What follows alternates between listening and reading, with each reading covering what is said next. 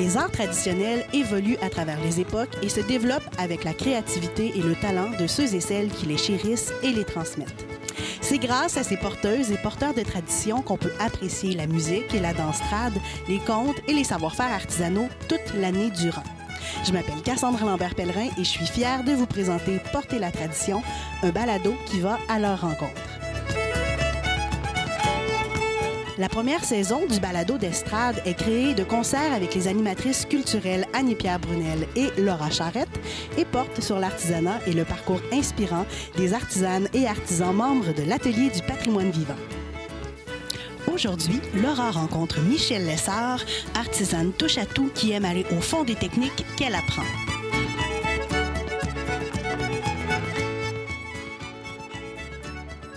Salut, ici Laura, chargée de projet pour l'organisme Estrade.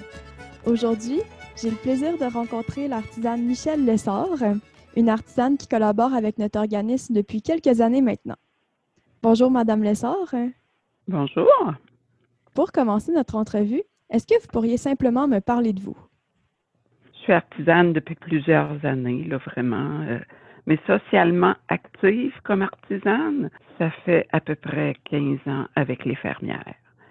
J'ai toujours été intéressée par les arts textiles depuis euh, bien, bien longtemps. Et j'ai toujours suivi des cours pour euh, exploiter ce domaine que je connaissais à peu près pas. Parce que ma maman m'a enseigné le tricot, mais c'était très, euh, c'était très basique. Là. Fait que avec les cours, ben c'est sûr que un cours en enchaîne un autre. Puis à ce moment-là, je me suis inscrite à la maison routier. J'ai suivi des cours de frivolité, de filet brodé, euh, de couture, de tricot. Oui, donc euh, vous êtes assez polyvalente. Vous pratiquez plusieurs techniques. Énormément. Énormément. J'ai, il faudrait pas que je t'énumère toutes les techniques euh, que je sais. Quand j'en connais pas une, soit s'il y a un cours qui se donne, je vais le prendre parce que j'essaie, en étant responsable des arts textiles de mon cercle, j'essaie d'être très polyvalente pour pouvoir aller plus loin aussi, puis montrer aux artisans, les autres artisanes. Donc, euh, présentement, je suis des cours de courte pointe. Je suis aussi des cours de tissage. Euh, oh, j'ai pas de limite. Est-ce que vous avez une technique qui est votre préférée? La technique qui m'attire beaucoup, c'est la frivolité. Pourquoi? Parce que ça donne un travail tellement délicat. C'est petit, ça demande une dextérité fine, une bonne vision aussi, c'est sûr. Mm-hmm. Puis, je trouve que c'est facile pour le transport. Tu pars en voyage, tu mets ça dans un petit sac de plastique et tu peux t'amuser tout le long de ton voyage avec ça sans que ce soit encombrant. Donc, euh, j'ai une préférence, c'est sûr, euh, pour cette technique-là. Mais euh, j'aime beaucoup toucher à tout. J'ai assez de facilité au niveau de, au niveau manuellement. J'avais une dextérité qui était facilement développée. Ça, c'est un talent qu'on nous donne. C'est un talent, ma mère disait toujours, vous, vous en avez des talents, développez-les. Développez-les. Ayez pas de regrets, développez-les. Je suis d'accord avec elle. c'est un peu ça qui est arrivé. Toutes mes sœurs, on, a tout le temps, tout le temps suivi des cours. On est vraiment accro à apprendre. Là, euh, vous m'avez dit que depuis 15 ans, vous faisiez partie d'un cercle d'infirmières. Qu'est-ce qui vous a motivé à joindre ce cercle-là? Je suivais un cours de filet brodé Mhm. à la maison routier et il y avait un concours provincial sur cette technique-là. J'aime ça, les concours aussi, il faut dire. euh, je trouve que ça nous pousse à aller plus loin. Tu sais, tu connais le mouvement, tu sais, vaguement. Tu sais pas en profondeur c'est quoi. C'est un peu comme ça que je suis entrée dans les fermières. Puis après ça, ben, euh, j'ai appris le tissage avec eux autres, la base des tissages, mais après ça, j'ai suivi des cours pour comprendre le fonctionnement d'un métier à tisser. Vous pouvez apprendre les bases au sein de votre cercle, mais pour pousser après ça, la maison routier, c'est la meilleure place. Je dirais que c'est la seule maison, seul endroit actuellement toutes les anciennes techniques, il donnait les cours comme le rouet, hein, filer, faire ta laine, c'est pas petit. qui m'attirait à la maison routier, c'est justement, il était vraiment euh, connaissant, connaissante des, euh, des techniques anciennes, comme le euh, Madame Michelin. Là. Ah, la flèche ronde? Oui, la flèche ronde. Si vous aimeriez en apprendre davantage sur le parcours d'Yvette Michelin, je vous suggère d'écouter l'épisode de notre balado qu'on a fait à son sujet. Fait que j'ai suivi des cours avec Mme Michelin. Et ça, c'est par exemple, ça, ça a été vraiment la technique que j'ai le plus de difficultés. Il faut avoir des faiblesses quand même. ben oui, c'est normal. Ben oui, hein. Puis quel genre d'objet vous aimez créer quand vous faites de l'artisanat? Je te dirais, je suis une touche à tout. Hein. Je peux faire autant de tricot que je peux faire du crochet. Puis le tissage, j'ai gagné un prix canadien en tissage. Oh, ben mes félicitations. Oui, le, le prix Stillman. C'est sûr que le tissage, quand tu comprends les, les pédalages puis les, euh, le résultat de ce que ça va donner, c'est sûr que c'est intéressant de créer avec le tissage. C'est sûr que la frivolité, tu peux créer, mais il reste que la base est toujours la même. C'est des nœuds, c'est des doubles nœuds. Pourquoi des fois c'est pas pareil? Parce que tes nœuds sont pas rattachés de la même façon.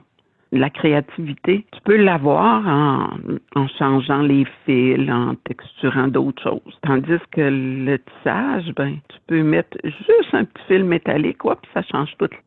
Puis là, vous me dites que vous avez gagné euh, un prix canadien en tissage. Est-ce que vous en avez fait beaucoup de concours? Non, ben, je suis une participante. Comme je suis responsable, je me fais un devoir aussi de montrer aux autres que je suis capable de le faire. Donc, euh, à toutes les années, les fermières font des concours, c'est évident. J'ai déjà gagné aussi au tissage avec les fermières. Tu sais, as des volets, tu as le volet local, le volet régional, tu as le volet provincial. quand on se rend au provincial, peu importe le numéro que tu rapportes, c'est déjà, euh, c'est déjà beaucoup. Euh, c'est le plus gros mouvement féminin au Canada. Oui, puis ça fait, ça fait longtemps que ça existe? Ça fait une centaine d'années et euh, c'est un homme qui a, qui a débuté ça. Ah, mon Dieu, j'aurais pas cru. ouais, ouais. Les femmes étaient prisonnières un peu. Ils étaient sur une ferme, ils travaillaient fort, puis ils se voyaient pas beaucoup. C'était dimanche à la messe, c'est à peu près tout. Ouais. Fait qu'eux autres, ils ont créé ça. Les fermières, euh, on, leur doit beaucoup. Puis je pense que le but des fermières, c'est vraiment de transmettre nos connaissances. Puis selon vous, ce serait quoi les conditions gagnantes pour réussir à créer une belle pièce? Je te dirais qu'au départ, il faut vraiment euh, mijoter notre projet. Moi, c'est comme ça que je le fais. Là. Je mets sur papier mes idées, vraiment. Puis quand je suis en train de le faire, ça se peut que je change parce que ça concorde pas à la technique que je suis en train de faire. Mais je fais toujours mon plan d'action avant de commencer une pièce. Tu sais, tu la vois un peu avant dans ta tête, qu'est-ce que ça va donner. Travailler mon patron, travailler le futur projet que je fais, c'est important de le mettre sur papier. Puis après ça, ben, c'est essai-erreur aussi, hein. Tu sais, des fois, c'est aussi l'agencement des couleurs. C'est, euh, c'est énorme, la roue des couleurs. Donc, euh, il faut aussi que tu saches manipuler les teintes. Il y en a qui l'ont, il y en a qui ne l'auront pas jamais. Il y en a, c'est instinctif. Puis il y en a d'autres, ben, faut que tu l'étudies. Plus tu en fais, plus tu contrôles tes choses. Puis là, vous me dites que des fois, c'est du essai-erreur. Après euh, plusieurs années de pratique, est-ce qu'il y en a moins d'erreurs? Euh? Non, je ne serais pas humaine si je ne faisais pas des erreurs ça fait partie vraiment de, des techniques. Sauf qu'il faut savoir les réparer. Tu sais, que tu tisses un linge à vaisselle, tu as 10 pouces de fête, puis là, tu t'aperçois qu'à 5 pouces, tu as fait une erreur. Est-ce que je la défais ou je la tolère? Si tu es perfectionniste, le moindrement, tu vas défaire. Donc, tu apprends autant de tes erreurs que de le faire, euh, le, le travail. Défaire fait partie de l'apprentissage. Oui, c'est une super belle façon de le voir. Hein. Est-ce que vous avez des habitudes de création? Euh, c'est toujours mon, papier, mon crayon. c'est bête à dire, mais euh, Puis je, visite beaucoup, beaucoup de sites Internet. Là. Je, puis souvent, en voyant des choses, ah, regarde donc ça, j'avais pas pensé à ça, c'est donc bien joli. Tu sais, tu développes aussi d'autres choses que tu n'aurais jamais pensé faire. Puis les livres, tu sais, ça t'aide à, aller plus loin. C'est ça, vous allez chercher des sources d'inspiration euh, extérieures. Hein? Tout le temps, tout le temps, tout le temps j'ai une bonne bibliographie, fait que dans mes euh, dans mes livres, souvent, euh, tu sais, des fois, c'est même pas pour faire un travail. C'est juste pour la beauté des travaux d'aiguille. J'aime ça. Je trouve que c'est une évasion totale. Quand tu fais un travail manuel, tu n'as plus de pensée pour tes tracas. tu es tellement absorbé par ton travail je trouve que les gens qui ont une dextérité manuelle, ils sont chanceux, puis ils le savent pas.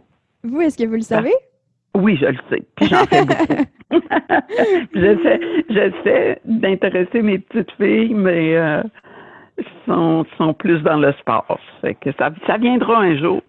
Des fois, euh, en vieillissant, là, on a envie de renouer avec les connaissances euh, familiales, avec le savoir de nos mères, de nos grands-mères. Donc, euh, peut-être que, comme vous dites, c'est juste une question de temps. Oui, c'est ça, c'est ça. Dans les concours de fermières, il y a toujours un petit volet pour la jeunesse.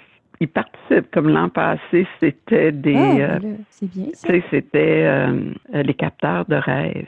Ils ont tripé faire ça. C'est du bricolage, mais c'est aussi de l'artisanat parce que ça fait partie de nos mœurs. Fait que là, ils ont appris qu'est-ce que c'était, comment les Indiens le faisaient. Ils étaient fiers de ça, là. C'est tout accroché au-dessus de leur lit. Qu'est-ce que ça vous apporte dans votre vie de pratiquer l'artisanat? Ça m'apporte de, vieillir moins vite, je pense. Euh, ça m'apporte que je rencontre beaucoup de gens. Ça devient une passion. Donc, ça devient comme c'est un cercle. Tu développes des amitiés que jamais tu aurais pensé. Les fermières, c'est des gens souvent qui sont à la retraite, donc, tu vas en avoir qui sont médecins, tu vas en avoir qui sont avocates, tu vas en avoir qui ont fait des nettoyages dans les maisons. Donc, ça t'apporte énormément. On est tellement contente de se revoir. même si on a un masque, ça nous a manqué d'être au contact des autres. Est-ce qu'il y a une rencontre qui serait particulièrement marquante pour vous que vous voudriez me partager? Elle ne sera pas contente si je dis ça, là.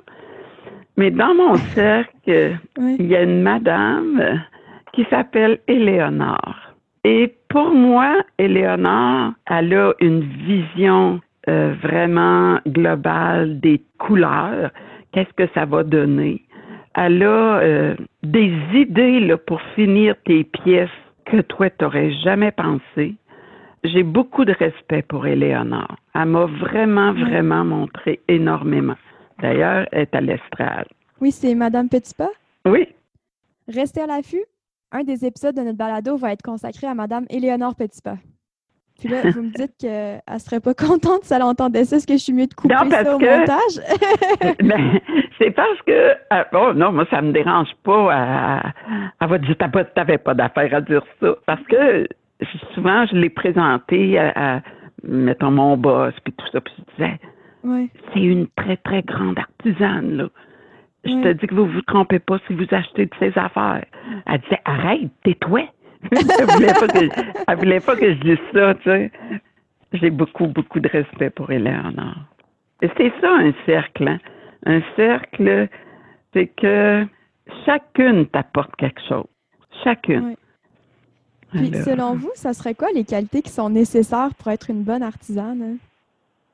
Au départ, on ne sait pas qu'on est des bonnes artisanes ou pas. C'est débuter, tout simplement. C'est de, vouloir en savoir un petit peu plus à chaque fois. Le goût se développe aussi. Tu sais, si tu fais jamais rien, ben de valeur, mais tu iras pas loin. Mais si tu commences le tricot, puis là, on te montre le petit point de jersey, puis là, tu te fais un petit foulard, il y a des petits défauts, c'est pas grave.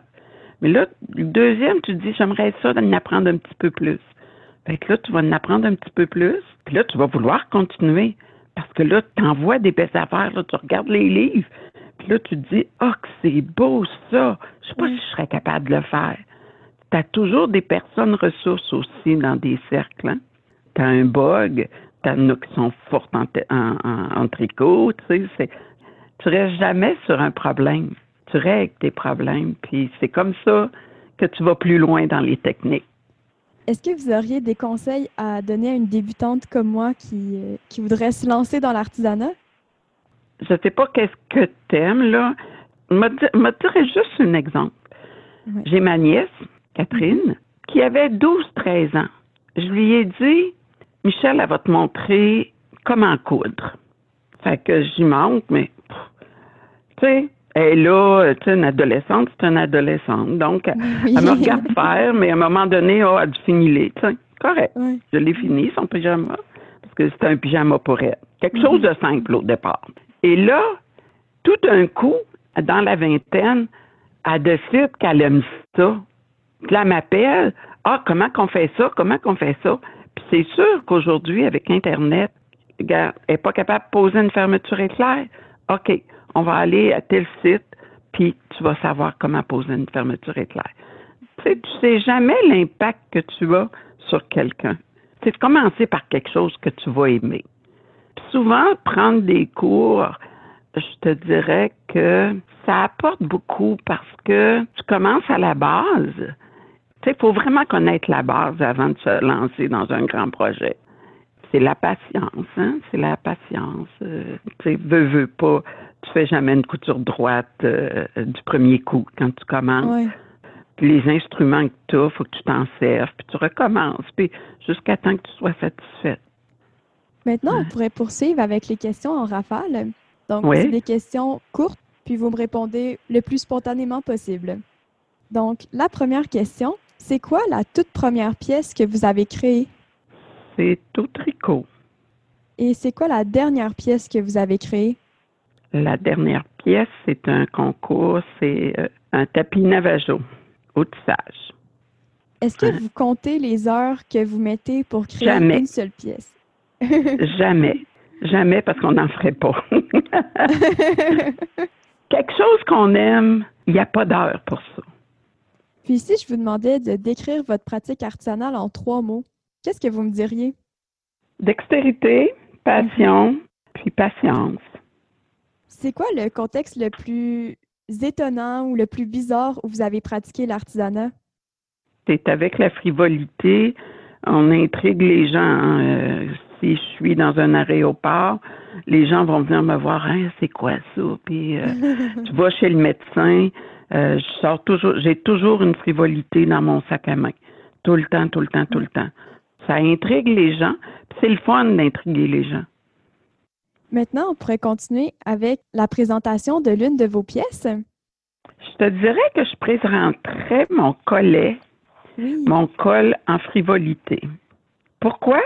Bien, pour la délicatesse du travail, ça c'est sûr. Pour mhm. euh, l'enjolivement d'une pièce sur un vêtement, tu sais. Puis pourquoi? Parce que autrefois, les gens endeuillés ça faisait partie euh, des coutumes, c'était pendant un an, le deuil. Et au cours des mois, les femmes faisaient de la frivolité, faisaient des cols pour égayer un peu leur, euh, leur tristesse. Ils portaient du noir pendant un an. Donc là, ils se faisaient un petit col euh, pour égayer. Et ça, moi, ça m'a toujours fasciné. Fait que le col, pour moi, ça représente beaucoup. Ça représente une partie de notre patrimoine. Est-ce que vous pourriez m'expliquer un petit peu plus là, dans les détails, c'est quoi la frivolité, comment ça fonctionne? C'est une euh, ancienne technique qui date du 17e siècle. Euh, ce qui m'avait intrigué un jour, c'est que j'avais vu une revue, puis j'avais vu euh, une photo d'une princesse française, Adélaïde. Je voyais qu'elle avait quelque chose dans les mains, mais que je connaissais pas ça. J'ai cherché plus. C'était une navette qu'elle avait dans les mains. Et euh, le grand fil, ben, c'était pour nous montrer qu'elle faisait de la frivolité. La frivolité, à la base, c'est des nœuds doubles, soit que tu fasses en anneau ou mm. que tu fasses en arceau. Et dépendamment de ça, ben, tu peux les faire en rangée, tu peux les faire une par-dessus l'autre. La technique s'est beaucoup améliorée avec le temps. Avant les nœuds, on voyait les nœuds. Euh, maintenant, les nœuds disparaissent dans les anneaux autrefois, les navettes étaient en ivoire, ils étaient en métal, ils étaient euh, faites avec des, des de l'ossement. Maintenant, ben, euh, avec euh, le temps moderne, ben, sont en, sont en plastique assez rigide. Oui, ben c'est sûr que même si c'est une technique d'autrefois, il y a toujours une façon de l'actualiser. Oui, oui, tout à fait. Présentement, c'est la grande mode d'avoir un, un collier en frivolité, des coupes d'oreilles. C'est très joli. Euh, tu sais, avant, euh, il n'y avait pas beaucoup de couleurs. C'était toujours euh, blanc ou crème, là. Puis d'ailleurs, c'est un fil spécial pour la frivolité. Tu dois prendre du un fil tordu parce que quand tu défais tes nœuds, il faut pas que le fil s'échiffe, s'effiloche, je devrais dire. À ce moment-là, ben c'est sûr que ça prend un fil résistant. Et comme c'est du 100% coton, ça se ça se teint facilement. Tu peux faire euh, toutes les couleurs que tu veux. Même si à la base, ça ne reste que des nœuds, il reste que tu peux aller loin aussi. Là. Oui, c'est ça. Puis quand même créer des pièces qui sont différentes les unes des autres. euh. C'est ça, c'est ça, exactement. Puis ça a été quoi votre plus grand défi dans la création du collet? J'ai pas eu de défi en tant que tel parce que j'aimais ça le faire en suivant des cours, tu sais, que j'ai j'ai pu euh, connaître plus. Pour moi, c'est pas un gros défi parce que c'est une passion. Si vous êtes curieux de voir à quoi ressemble le collet fait par Michel Lessard, euh, vous avez juste à cliquer sur le lien dans la description. On pourrait euh, tranquillement se diriger vers euh, la fin de notre entrevue, mais ça, je voulais parler avec vous de la thématique de la transmission de l'artisanat avant qu'on qu'on se dise au revoir. Selon vous, qu'est-ce qu'on pourrait faire collectivement pour assurer la transmission des savoir-faire artisanaux? Oh là là. Si on n'en parle pas, si on n'émonte pas, euh, l'artisanat va mourir. C'est c'est évident. Donc, quand il y a des expositions, euh, c'est intéressant d'aller voir et d'examiner. Souvent, euh, les gens vont découvrir Ah, hein, ça existe ça quand Piquer tu as la une exposition. curiosité, là. Oui, piquer la curiosité. Donc là, euh, tu deviens euh, une passion de transmettre ce que tu sais, puis tu es content. Puis vous, personnellement, qu'est-ce que vous faites pour transmettre euh, vos savoir-faire artisanaux? Ah, en étant responsable des arts textiles, je, je donne énormément d'ateliers. Mhm. Euh, quand je connais pas une technique, je vais travailler pour monter pédagogiquement mon cours, puis je vais bûcher tant et aussi longtemps que je n'aurai pas une facilité de faire la technique pour pouvoir la transmettre. Vous êtes une prof rigoureuse. Oui, oui, oui, je sais, en tout cas. Tu sais, c'est pas parce que tu es bonne dans une chose, il faut aussi que tu sois capable de le, de le donner pour que ce soit simple. Tu commences à parler de frivolité, puis tu commences à parler, ouais, oui, de l'inversé, tu vas voir, ça se fait comme ça, comme ça. Mais non, là, ils ne comprendront pas, là. Fait que commence à la base. Puis quand je vois des points d'interrogation dans les yeux de quelqu'un, là, là, je dis, t'as pas compris. On va regarder d'une autre façon. Donc, c'est comme ça que je transmets mon savoir. Là. Oui, puis aussi, vous savoir. essayez d'intéresser les personnes dans votre famille. Là. Vous disiez votre nièce, vos petites filles. Oui, puis quand euh, soit que j'allais les garder, je vais toujours apporter une technique différente, soit de la broderie, soit du tricot. Donc, ils questionnent. Ça les met en état de curiosité. Hein, Mimi, qu'est-ce que tu vas faire avec ça? Tu sais, fait que là, euh, c'est, c'est amusant. C'est un peu passionnant parce que c'est ta descendance aussi. Moi, j'aime ça de partager. Je me dis, si je partage pas, je vais mourir avec. Ça me donne quoi de mourir avec mon savoir? Ça me donne absolument rien, là. Et finalement, dernière question de notre entrevue. Qu'est-ce qu'on peut se souhaiter pour l'avenir de l'artisanat? Que ça se développe plus, que ça revienne dans les euh, écoles. Euh, je me souviens très bien qu'on avait des cours de tricot en première année. On Ok. savait pas trop comment faire, mais c'est pas grave. On commençait à manipuler le fil, on commençait à manipuler avec les aiguilles. Ils sont curieux, les enfants, puis ils aiment ça, hein. Avec l'estrade, là, il y a un été qu'on a donné des euh, petits ateliers, puis c'est incroyable comment que les gens posent des questions. Ah ouais, ça se fait comme ça. Tu sais, comme à l'estrade, c'est une bonne façon de montrer aux gens. Dans les écoles, je, je recommencerais à mettre des, des cours comme ça. Ben oui, moi, j'en ai pas eu des cours d'artisanat textile quand j'étais à l'école, mais c'est sûr, j'aurais trop aimé ça euh, quand j'étais enfant. Là. C'est ça. Puis moi, je me suis dit, c'est drôle, hein, parce que j'ai travaillé 40 ans dans le métier de médical. Mhm. Puis euh, quand j'ai arrêté, ça faisait pas longtemps vraiment que j'étais dans le cercle des fermières. C'est comme si tu avais une nouvelle passion. Donc, j'ai suivi des cours de tissage. Et là, je me suis dit, hey, heureusement que j'ai pas connu ça avant. Si j'avais connu ça avant, j'aurais pu travailler dans le monde médical. Parce que tu peux faire des vêtements, tu peux habiller ta maison, tu peux faire des couvertures. Il y a tellement de possibilités que euh, j'aurais peut-être manqué à ma profession.